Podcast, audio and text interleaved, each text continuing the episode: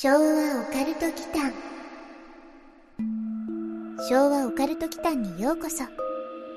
ここは昭和世代のおっさん二人が令和の今実話怪談や都市伝説オカルトスポットについて異なる立場に分かれてゆるーくディベートするチャンネルです。どうぞごゆっくり。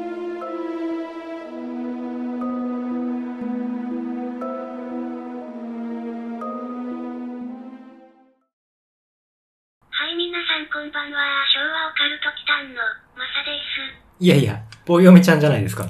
なぜソフトークを？なんかね、今話題になっているしちょうどいいかなと思いまして。まあ確かに、うち何の広告もないし、収益どころか赤字しかない素人番組だから、まあライセンス料はかからないけども、悲しいかなそうなのよね。そうなのよね。実は今日、宇宙人をテーマにしたいと思いまして。あ、そうなんですか我々は宇宙人であるみたいなね。宇宙人ボイスにぴったりじゃないまあ確かにぴったりだね。でもこのまま行く？すいませんでした。はい、皆さんこんばんは。こんばんは。昭和オカルト祈間のマサです。やすくんことやすです。いや、最近なんかツイッターで、ゆっくりを守ろう運動みたいなのがちょうどね、ホットだったんで、はい。うん。なので少し導入してみようかなと思いまして。はい。まあそうまあ僕ではなくて、うん。あれは昭和オカルト祈間のゆっくりです。別人格ということでね。はい。はい。よろしくお願いします。もう、あれですよ、もう3人になりましたからね。まあ今更だけども。ポッドキャストでゆっくり使ってる人あんま見たことないんだけどね。大体なんかゲームのゆっくり実況みたいなやつの方が、うそうですね。ん、見ますけどね。うんまあまあ、あの騒動もね、収まるところに収まるといいですね。うん、そううですね。ん。というわけで、まあさっき、棒読みちゃんも言ってたんだけど、はい宇宙人をテーマにしようかなと。うん。最近やったばっかりなんだけど、そうですね。うん記憶に新しいですけど。そうそう、まあちょっといろんな理由もありまして。うんうん。うん。というわけで、やすくんね、どっから行こうかね。フェルミのパラドックスっていう言葉、うんワード、ご存知ですか？とある魔術の？うん、それインデックスだね。ああ、うん。Be my baby コンプレックスだね。うん ちょっと古いよね、それね。僕ら世代でもない気がするんだけどね。う んちょっと上からそうだね。うん文豪。ストレイドックスだね、それ。どこまで行くつもりかわかんないけど、ちょっと、うん。うんもうちょっとそそれでもないかな。ううんん。三人一組のチームで戦うバトロワ FPS とか。エーペックスだね、それね。うんうんちょっと遠ざかったね。あそっかん 棒読みちゃんにも言われてますけど、はい。はい。わかってますよ。終了した YouTube チャンネルで漫画動画を更新してるところのことですかね。あの、明日の話題みたいな。ああ、それ、ああ、近づいた。あけど、あれはね、フェルミ研究所だね。うん、確かにね、終わったね、もうね、1年前ぐらいかな、うんうん。うん、ネーミング的には非常に近いんだけど、うん。フェルミのパラドックスっていうのは、宇宙は無限に広くて無限に近い星々があって、まあ、地球の他にも宇宙人や文明も当然ありそうなんだけど、なんで見つからないのかっていう疑問のことを指すんですよ。ほうほうほうあるはずなのに観測ができないジレンマみたいなね。なるほどね。うん。その疑問はいろいろな界隈でよく提起されると思いますけど、はい。ここ最近では地球に来る意味がないなんて話を聞きます。ああ、そうそうそう。うん。厚生館高校なのか、うんまあそういう移動方法を持ってるぐらいの文明レベルだとした場合に、うん。そもそも資源が潤沢な星をまず目指すと思うんですよ。その、他の星を目指す理由がさ、別にうんうんうん観光とかじゃないと思うんでね。だよね。うんうん。だからね、わざわざその文明レベルが低いうん地球にね、リスクを冒してまで来る意味がないって思うんですよ。リスクって要するにあの映画とかでもあったけど、病原体とかね。未知の病原体とかの話ですよ。だってあの、トム・クルーズの宇宙人がやってくる映画あるじゃないですか。うんうんあれ、風邪のウイルスでダメだったからね、宇宙人は。うん。まあ、よくよく考えると、まあそうだよな、みたいなね。うん人類には抵抗があるんだけれども、うん。その異星人には抵抗力がないっていう意味で、そういうリスクがあるでしょ？そうだね。うん。だからわざわざそんなね、うん。危険を冒してくる必要もなければ意味がないよねっていう話だと思うんですよね。うん、うん確かに確かに。あとは、うんそもそも宇宙船っていう概念が間違ってるとかも聞きました。ああ、新しいね。うん。結局乗り物である以上、うん。移動やエネルギーの問題が出てくるので。ああ、まあそれも映画でありましたよね。乗り物物じゃないパターンメッセージだったかな。巨大なバカウケみたいなのが出現する話なんですけど、バカウケが宇宙開拓のキーアイテムなんでやねん。それは違うんだけど、あ違の、バカウケみたいな宇宙船みたいなね。うん、もう全然今イメージつかないでしょ。柿ピーの柿の部分みたいなね、うんそれが宇宙船でしたみたいな。コンタクトだったかなあるエリアにね、いきなりその巨大な装置みたいなのが出現するんですよ。うん。うん。うん。それで他の惑星と行き来できるっていう宇宙船のその移動の概念がないっていう宇宙ものの映画だったんですけど、多分安くんが言ってるのはそれ系だよね。うん。ううん。ん。地球にそれ出てきたら一瞬で侵略されそうですか？うん、まあそうだよね。うんもう文明力が全然違うってことだもんね。はい。そんなね、まあ、フェルミのパラドックスに対して、うんある科学者が、地球外知的生命体から連絡をもらうのに、人類はどのぐらいの期間待つ必要があるのかっていう問いを投げかけたらしいんですよ。はい。で、これに対して2022年、今年ね、うん。4月に The Astrophysical Journal っていうサイエンス誌に答えが載ったんですけど、うん。これどれぐらいだと思います？どれぐらいだろう？千年とかですかね。お安くにしては結構見積もったね。う。うんん。でも案外そういうのは明日来てもおかしくないと思うので、今日にでもみたいな、はいはいはい。夢のある答えだと嬉しいんですけど。ああ、あえて結構極端な方を出してきたってことね。うん。うん。ちょっとね、その安くんと人類の夢をね、はいデストロイして申し訳ないんですけど、はいうん、答えはね、うん。結構ね、うん。まあ予想外のところにあるかな。うん。う。うんん。ぼうみちゃんに聞いた方が多分ね、わかるかもしれないですね。あ、じゃあ聞いてみましょう。こ この茶番やるの？茶番っていう言葉はちょっと微妙なんだけど。じゃあ、大読みちゃん、何年後ですかね？40万年です。そう、40万年だそうなんですよ。長。うん。長いどころじゃないね。うん。人類の歴史以上あるんじゃないですかね。人類の歴史がね、うん。ホモ・サピエンスの出現がだいたい約30万年前。おーなんですってはいはいだからはい。気がね、相当長い話なんですけど、うん。まあ、ここでもう一つ有名な計算式、はい。ドレイクの方程式っていう、うん。地球とコンタクトが取れる可能性のある文明を持つ星が、うん。まあ、銀河系内にどれぐらいあるのかっていうのを示す計算式なんですよ。はいはい。で、2020年のさっきにも挙げた同志の研究では、うん。36個なんですって。うーうんん。で、その数と、まあ、関連してるそうなんですよ。この40万年がね。うんん。36かう。ん。あれ？でも、前にどっかの天文台が宇宙からの信号を受け取ったみたいな話ありませんでしたっああ、一応それ触れておきましょうか。けうんうん。で、ヤスくんが言ってるのはね、それ、ウォーフシグナルって言われてるもので、うん。1977年8月の15日に、うん。セティプロジェクトの観測を行っていた、オハイオ州立大学のジェリー・ R・ エーマン氏っていう方が、はい。ビッグイヤー電波望遠鏡で受信した通常とは異なる数値があったんだって。うんうん。これ一応ウィキに書いてるんですけど、はい。まあ、この意味をね、また探るのが結構いろんなところもやってるんだけど、うんまあ、今回そこには言及はしてないんですけど、はい。6E9UJ5。うーん。うん。難しいね。数字の6に、うん。アルファベットの E、Q、U、J うんで数字のはい。5。うん。っていう電波信号を、まあ、受信したんだって。うんで、これなんだよ、こんなの全然ないじゃないっていうので、WOW っていう風にメモをしたことで、WOW シグナルっていう風に呼ばれてると。はいはい。うん。まあ、さっきね、紹介した映画のコンタクトうん。バカ受けじゃなくてね、うんコンタクトの方の元ネタになった話なんですよ、これ。ああ、そうだったんだね。うん。それは要するに、地球外の惑星からの信号ってことではないうーん。まあ、みんな多分それを期待したはず。のうん。でもね、それ以降ないんですって。ああ。シグナルみたいなのが。あとは、後年になって一応いろいろ明かされた中では、うん。まあその観測中に、別にこの人が嘘ついたわけじゃなくてね、うんうん。実際にこのシグナルはあったんですよ。はい。うん。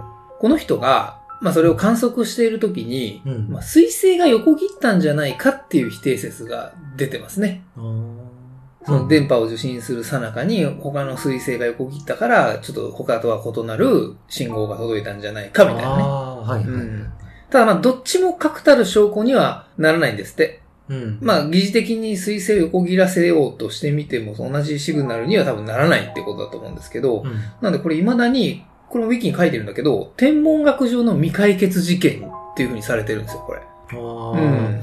じゃあ、脳幹とか。そうだね。ううんん。まあ、可能性はあるよね。うんうんう。うんん。それにしても、ドレイクの方程式で文明のある星の数が36って少なそうに聞こえるんですが、うん。あくまで天の川銀河だけの話ということなら、1銀河につき。それだけあるっていうことなら、あ、多い方なんですかね、これ。どうなんだろう。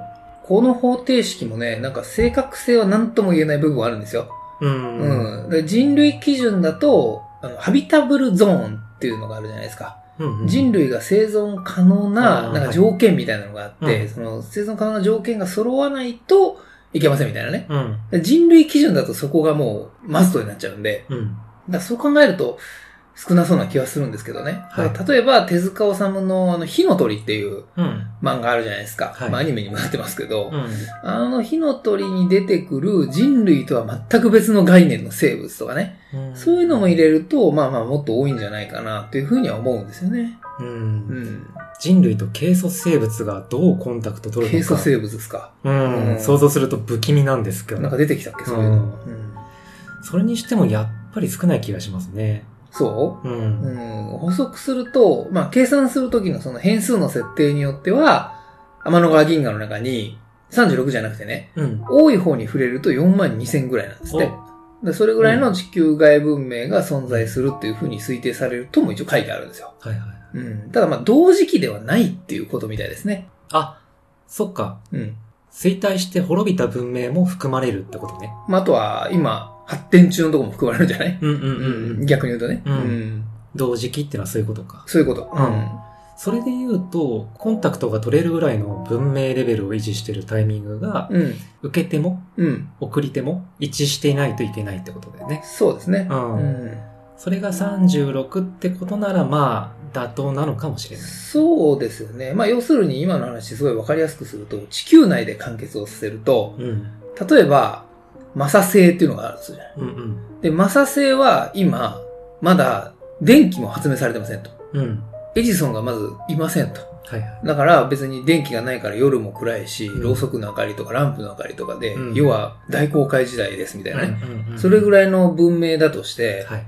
で、棒読みちゃん文明っていうのがあって、うんで、棒読みちゃん文明は今のね、現代ぐらいのレベルだとしましょうよ。はいはい。コンタクト取れないでしょ。取れないね。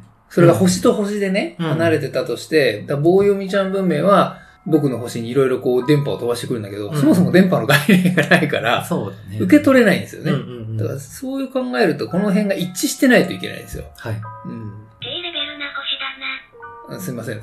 うん。マサ星は低レベルなんでね。安くん星はまだ、あの、石器時代ですからね。コンタクトどころかって話ですね。そうそうそう。だからこれが一致しないといけないと。なるほど。うん。タイミングの問題があるみたいなね。それで36。うん。みたいだね。うんうん。その変数が大きい場合に、まあ、うん期間もぐっと縮まって、うんまあ、2000年ぐらいでコンタクトを取ってくる可能性があるって書いてますね。うん。うんまあ、振り幅だいぶでかいよね。40万年と2000年だからね。ううん。ん。まあ、かなり厳しめの設定で計算した方だと、まあ、40万年とはいはい。いうことみたいですね。うんうんうん。正直、2000年後ですら今の人類が生存してるか怪しいと思う。うん生存してるんじゃないですかね。かなうん。うん。衰退はしてると思うけど。うんうんまあでもエネルギーは確実に枯渇してるでしょうね。そうでしょうね。うん大体の何かをね、見つけないといけないでしょうね。う。うんん。あとは温暖化がどうなってるかとか、うん。あとは氷河期。あ、なんか今氷河期らしいですね。あ、プチ氷河期ってよく聞きますよね。うんしばらく続くっていうね、はい。書いてますよね。あとはポールシフトなんかも。ポールシフトね。うんうんちょっと怖い。極移動ですね。はいうんあと、うまい棒の値上げとかね。まあえ、様々な要因がね、どっかで壊滅する可能性の方が高そうだよね。なんか今どうでもいいのが一つ混じってた気がするんですけど。まあ、それでいくとね、僕らの時代からもう2円値上げになってるからね。そうそう。うん。確かにそこはちょっと地球崩壊かもしれないね。うまい棒は関係ないだろ。あまあ、その通りなんだけど。めっちゃ突っ込まれてるじゃないですか。ねまあ、それか、まあ、うん早めに地球に見切りをつけて、うん。月とかね。うん。うん。月はちょっと別でゆっくりやりたいんですけど、はい。ゆっくりって棒読みちゃんじゃないよ。うん だけど、あとは火星。に移住して、そっちで繁栄していっってる可能性とかね。うん。あの、イーロン・マスクとかもう計画を発表してるじゃないですか。はい。火星移住計画みたいな。うんう。うんん。まあその前にテラフォーミングとかね、うん。しないといけないんですけどね。マット・デイモンをとりあえず送り込めばなんとでもなると思うんですけど。はい。ただね、40万年はね、全然もう想像つかないですうね。んうんそれだけ期間があるとね、回避不可能な隕石とか落ちてきて、はいはいはい。うんうん、あ、確かにね。ううんん。数万年に一回ぐらいで人類滅亡レベルの隕石が落ちてくるとか、落ちてないとか、そんなの見た記憶があるんですけどね。うん、ああ、ああ、ああ、なんか、どうなんだろうね。人類史だと前回じゃどこになるんだろうね。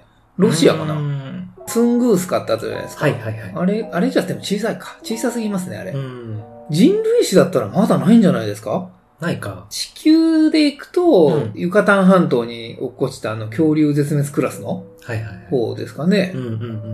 そうですね。うん。まあ、そんな計算も結局は人のね、うん勝手なものではあるんですよ。うん人が考える。はい。うん。まあ、なので、ヤス君の最初の、まあ、夢とかロマン的な話として挙げられていた、うん今日にでもっていう方が、ひょいっとどっかで実現すればいいかなとは思うんですよね。うん。うん。いきなり次元の穴的なものがいて。そうそうそ。ううん。うんまあ、2000年、もう待てないじゃないですか。変数を縮めても2000年だよ。そうだよね。なんか今、生きているうちになんかあってほしいなとは思うんですけどねう。。うんん。そうすれば人類も戦争とかなくなるんじゃないですかね。ああ、いきなり宇宙人がやってきたら？うん。ああ。まあ、やってきた側が新たな敵にならなければだけど。どうなんだろうね。うん共通の敵になった方がいいも難しいですね、そこね。まあ、あうんとはその宗教観とかはまあぐっちゃぐちゃにああ。なりそうですよね。こういうのをテーマにしても面白そうですよね。うんもしも人類と戦争する気満々のうん。宇宙人が突然やってきたら、うん。今ある宗教観はどうなるのっていうディベートね。うん。それはちょっと大人な話になりそうな気がする。そうですね。まあ、2ちゃんとかではゾンビが突然現れたらどうするみたいなのがずーっとね、何十年も盛り上がってるから、まあ、それ、それ系としてね、あ、それもそれでやりたいんですけど、うんうん。まずは宇宙人で、みたいなね。はい。まあ、人類はね、もはやそれぐらいのことが起きないと、団結できない気がするんですよね。うん 最近特にね。うん。うん。エアス君はもしそんな日が来たらどうします？あーんと、そうね。うん。地球最後の日ってわけではない可能性もあるから、ああ、なるほどね。うんなんとも言えないんですはいが、もし攻撃されたら終わりだよね。あその文明がめちゃめちゃ進んでるところから攻撃受けたらね。そううんもうそうなったら諦めてうまい棒 食べるかな。で、終わりを待つかな。うまい棒を食べながら終わりを待つってこと、うん。うんマサは？僕？うん。僕はどうにか異星人側にすり寄って、うん。その進んだ文明の星に行きたいですね。奴隷としてでも。たくましいね。棒読みちゃんはどう？棒読みちゃんだけにね。ゆっくりしていってね、みたいな。マサはね、バックパッカー経験者らしい冒険志向だね。まあ、奴隷って言ったけどね、さっき。まあ、侵略しに来てるんだったらもう奴隷として、捕虜としていくしかないかなと思うんですけど二分化すると思うんですよね。うんうん向こう側の星にはきっとね、思いもよらない風景とかさ、うんその動物に出会えるっていうふうに思うと、奴隷としてでも別に、うん、それが見れるんだったら行ってもいいんじゃないかなとは思うんですけどね。あうんーそこまで進んでいるところがね、うん。人類を奴隷にする手間とか考えると非効率だから、うん。技術供与とかあるなら夢は広がりますけどうね。ん、メリットあるのかね、それ。うーん。その宇宙側にね、宇宙人側に。そう、ギブだけだからね。うん。けど、まあ、相手側の方が文明レベル確実に上ってことだと、まあその瞬間、はいは地球のすべての経済とかも破綻するよね。い。まあ破綻しますね。うんまあどうあっても一時的な混乱は避けられないでしょうね。はい。うん。その瞬間まで2000年から40万年か。うん。この今日のテーマで、うんまあ計算した方々によると、うん最短2000年、最長40万年かなう。ん、かなりの開きありますよね。開きありますね。うん。まあ、生きてるうちは何もなさそうで、まあ、良くも悪くもちょっと安心しました。安心しちゃいました？う。。うんん。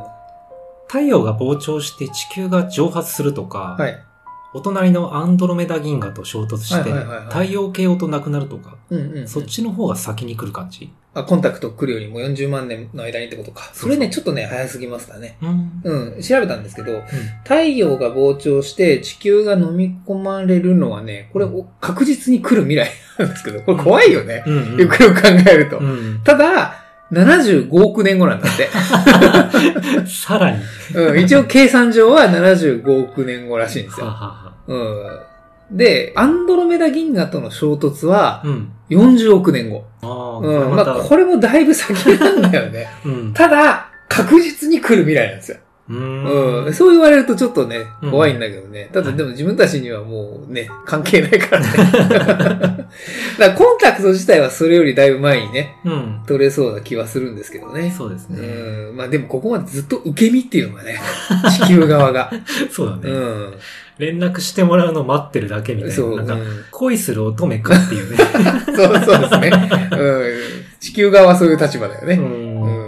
こっちの文明が他の星に連絡取れるように進化すればいいって話もあるよね。うん。そこの変数全く設定されないんだよね、この話って。うああ。あ、でも、今ちょっとそれ考えてみたんだけどん。、はい。なんか人類、行き先の星を蹂躙しそうじゃない？おっと。侵略ってこと？あー資源が見込めそうで、うん。勝てると踏んだらら、ね、うん。行くよね。行っちゃうでしょ。行くよね。はい。侵略するよね。そうだね。うん。って考えると、受け身側もさっきまでの話がもう完全に覆るんだようん。ね。おっとっと。要するに、そういう人たちが攻めてくるってことでしょ？うん。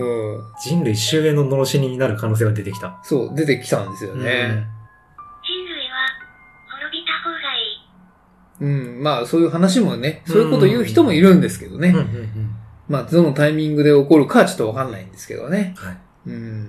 さて、そんな流れで、うん先日ね、ゴールデンウィークはい。に、まあこれ直接別に関係ないんだけど、311の伝承ロードっていうのがあるんですよ。うんうん。いわき市からね、ずーっと海沿いのね、三陸の方までこう行くような復興ルートみたいなのがあって、はいで、それを辿る旅を、まあ旅行してきたんですよ。うんうんうん。で、、帰りにね、福島県の福島市側に立ち寄ったんですよ。あそこにね、飯野町っていう町があって、あ。はい。そこにね、ちょっと寄ったんですけど、うんここね、実は UFO の里として、まあこれ繋がるんですけど、うんうん。県のね、公式観光サイトとかにも紹介されているぐらい有名な、まあ、UFO の町みたいなね。うんん。そんなとこなんですよ。飯野町っていうところが。えー、福島に UFO って初めて聞いた。うん、まあ僕もそうなんですけどね。うん 富士山なら聞いたことありますけどね。あ、はいはい。UFO の基地みたいなね。うんそんな場所あるんですね。そう。UFO の里っていうぐらいだから、ん JAXA とかの施設があるんですかね。でね、JAXA 全く関係ない。あ、そうなの？ね、うん、まあ、それ種子島とかだよね、そうだね。ああ、うんそうなんだ。で、どうやら、その飯野町にある、千貫森っていう山がね、うん。ピラミッドのような形をしているらしいんですよ。うんうんで、昔からその謎の発光物体の目撃例とかが現地で多いらしくってうん。、はい。で、その山に UFO 触れ合い館っていうね、うん。昭和の匂いがね、プンプン漂う展示施設がありましてね、うんうん。そこを目的で立ち寄ったんですよ。はい。うん。ちなみにね、ここ初代館長はね、月刊ムーの編集長、うん。三上氏ということですね。おうーん。なんか間違った町おこしみたいに違聞こえたんだけどった町おこし。それ大丈夫？大丈夫何？どういう意味で聞いてる？うん。漠然とね。うん。3D メガネとかをかけてね、うん。見られる低予算のムービーがあるんだけど、ペイさん。そうそう、あの、そこでそういう風に紹介されてたの。あの、ここは昔からみたいなね。はいはい。そのピラミッドパワーでみたいなんで、果たしてその 3D メガネをかけて見る必要があったのだろうかっていう内容だったんですけど、うんまあ、チープ感がまたいいんだけどね。ああ、ううんんうん。絶妙なチープ感っていう感じかな。タグみたいに言うけど。はいなんかね、公式サイトとツイッターでちょっと見たんですけど、あ、はいはい。うん。これはターゲットはどこの層向けなんですかね？ターゲット？うんうん。難しいね。展示とか完全に昭和の八百い純一とかの僕らより上の世代が好きそうな感じなんだけど、うん。あ、もうまさにそうですね。うん。ゆるさ的には若者っぽくもあり、ああ、そうそうそう。うん。だから子供向けと思いきや、うん結構その昭和生まれのね、うんおじさんがターゲットかもしれない。うんただね、ファミリーで来るとね、あんまり良くはないと思うね。子供側が何これって多分言うと思う。なんかね、いちいち古いんですよ。うんうんうん。アダムスキー型とかね、あの、葉巻型 UFO の断面図とかね、うんうん。断面図必要みたいなのがあって、はいはいで、ボタンを押すと、うんペロンペロンペロンってその断面図の方がこう、表側にぐるぐるぐるぐる起きて、あ中はこうなってますみたいな感じで出てくるんだけど、はいその、もったいぶりがね、別になんかこれボタンを押す必要あったみたいな。ね、そう、なんとなくボタンを押したらどうなるみたいなのがね、うん想像できるうん。動きをするギミックとかね。なるほど。うん、そういう展示もあったりするんですよ。うんう。うんん。基本的に2アクション必要なものはないですね。ワンアクションで何かできる。そうそうそう。あとは、ロズウェル事件の、うん。まあ、当時の新聞記事とか、FBI のうん。UFO に関する極秘文書とか、極秘。そう、当時の、まあ、オカルト大好きっ子。うん。まあ、僕らよりだあの上の世代だけど、1970年代にオカルトブームっていうのが一回来てるんですよ。だその時の世代が大好きな、うんノスタルジーを感じる展示がね、結構満載かなと。うん。FBI の極秘文書がなぜ福島県の一般公開されてる施設にあるのか まあまあまあ、うんそう、そういうことだよね。うんっていう話の種にはいいかもしれないですね。うん。う。うんん。ここ温泉もあるの？あ、ね、温泉ではないですねただね、小規模な入浴施設がある。あうん。スパ的なね、あ。はいはいはい。設備が2階にあるらしいんですよ、これ。うん。で、入館料で、まあ、入れるとかで、うん。ツイッターでね、つぶやいたところ、地元のフォロワーさんから、まあ、はいそれ目的で行く人が多いよっていうふうに教えてもらったんですけどね。うん。値段400円ですからね。ああ、安うん、い。安い。うんなんだろう、これ。田舎特有のカオスな施設かな。うん、まあ、もうカオスですね。うん完全にね。ねうん。でもそういう場所の方が思い出には残るんですよね。そうなんですよね。うんまあでもスケジュールの都合で、そのお風呂の方にはね、うん入らなかったんですけど、うん実はね、その UFO ふれあい館で、うん。月刊ムーのね、コラボオリジナルグッズみたいなのがあるんですよ。うん。で、それをね、まあ、2つほど買ってきたので、はい。まあ、昭和オカルト期間初の、うん。まあ、リスナープレゼントをね、したいかなと思います。一応ね、事前打診を Twitter でしたらね、ほとんどの方が賛同してくれたんで、まあいいかなと思って。もう、うんいいですね。赤字しかない番組いだけすいません。その店に起きる自己犠牲のマインドは見自己犠習いたいです牲にしました。はい。まあ、安くんもあの、オカルト施設とか行ったら、買ってきてもらっていいんですよ。いいんですよ。了解。で、この回の放送後に、まあ、我々昭和オカルト機関の公式 Twitter の方で、まあ、この件をつぶやきますんで、うん。まあ、よくあるあの、フォローして、そのツイートにいいねをしてくれればもう応募完了と、うん。うん、いうことにします。はい。うん。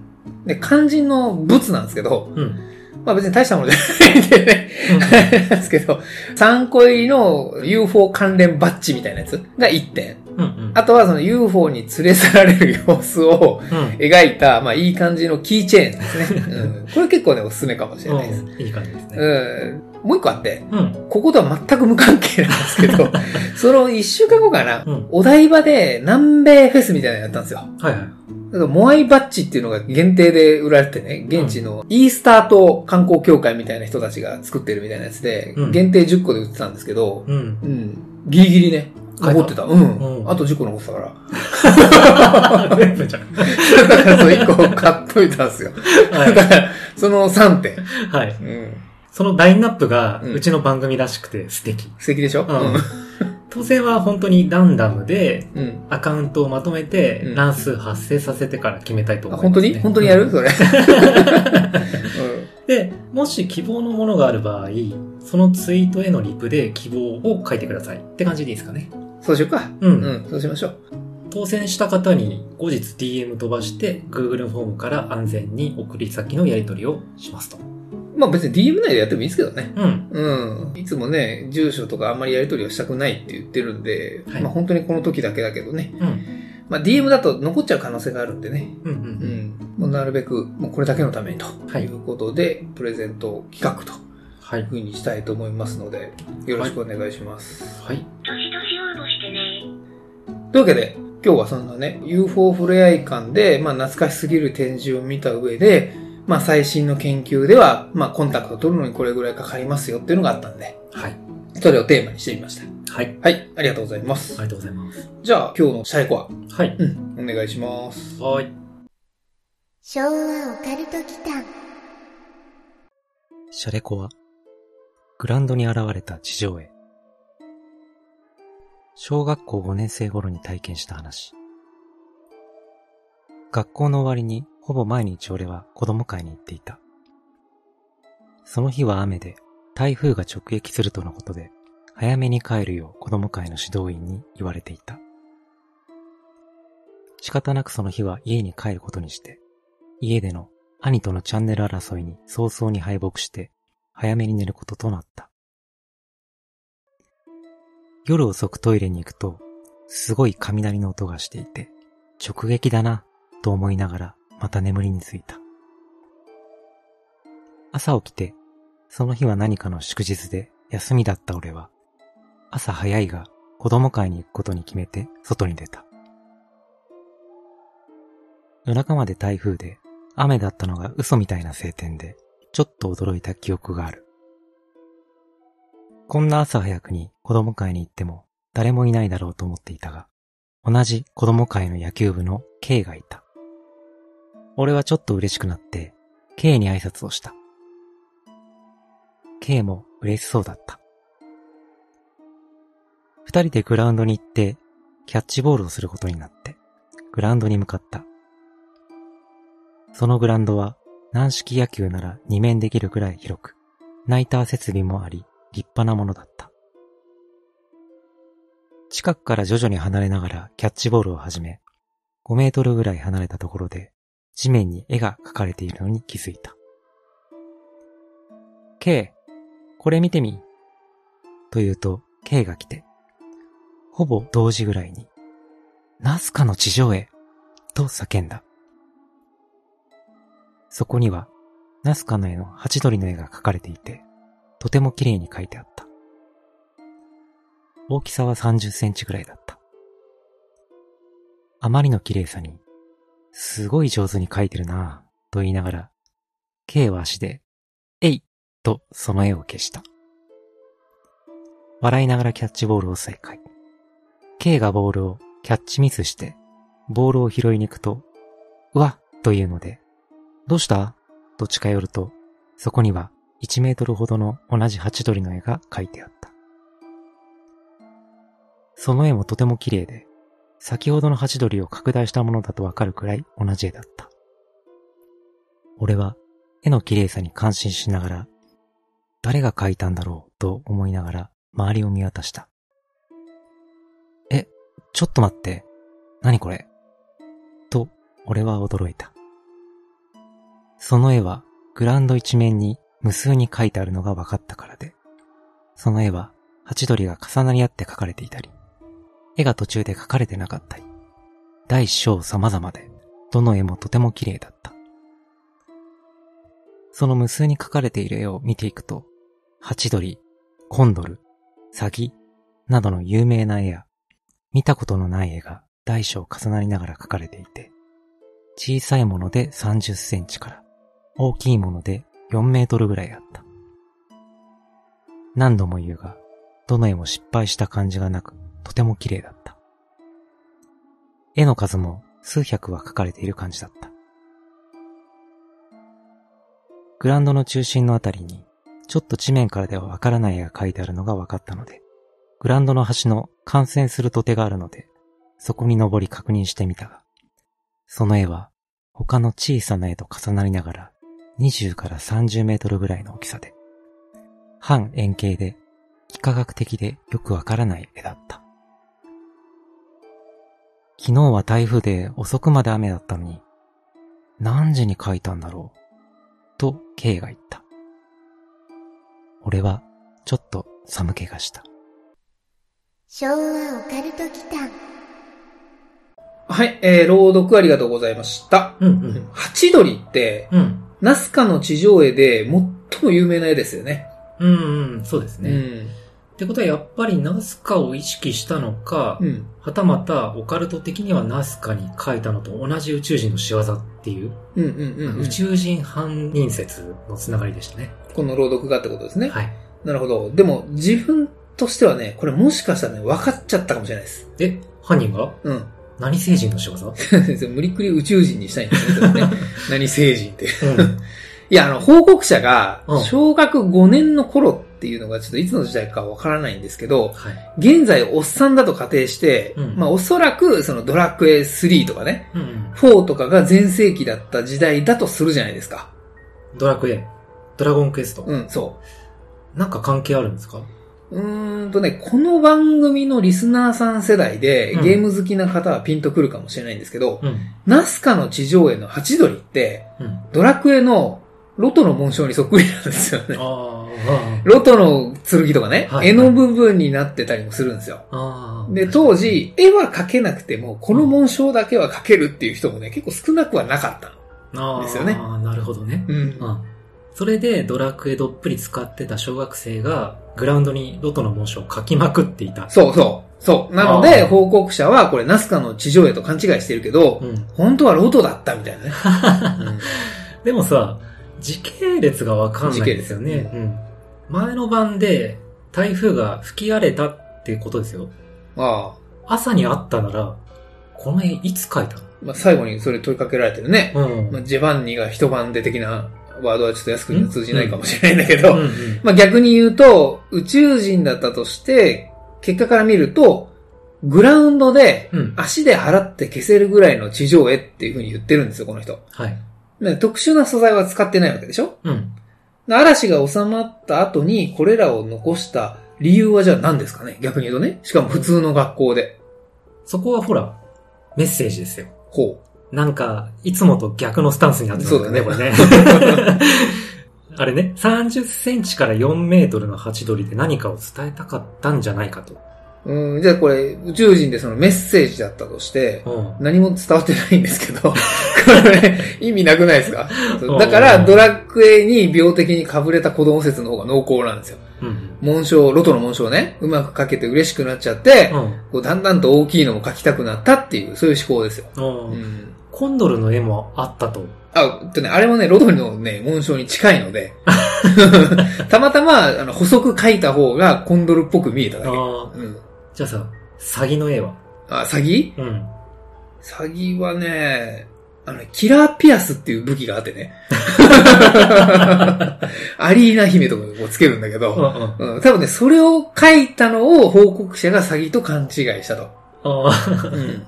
あ、ということは、ドラクエ4の時代がね、濃厚になってきましたね。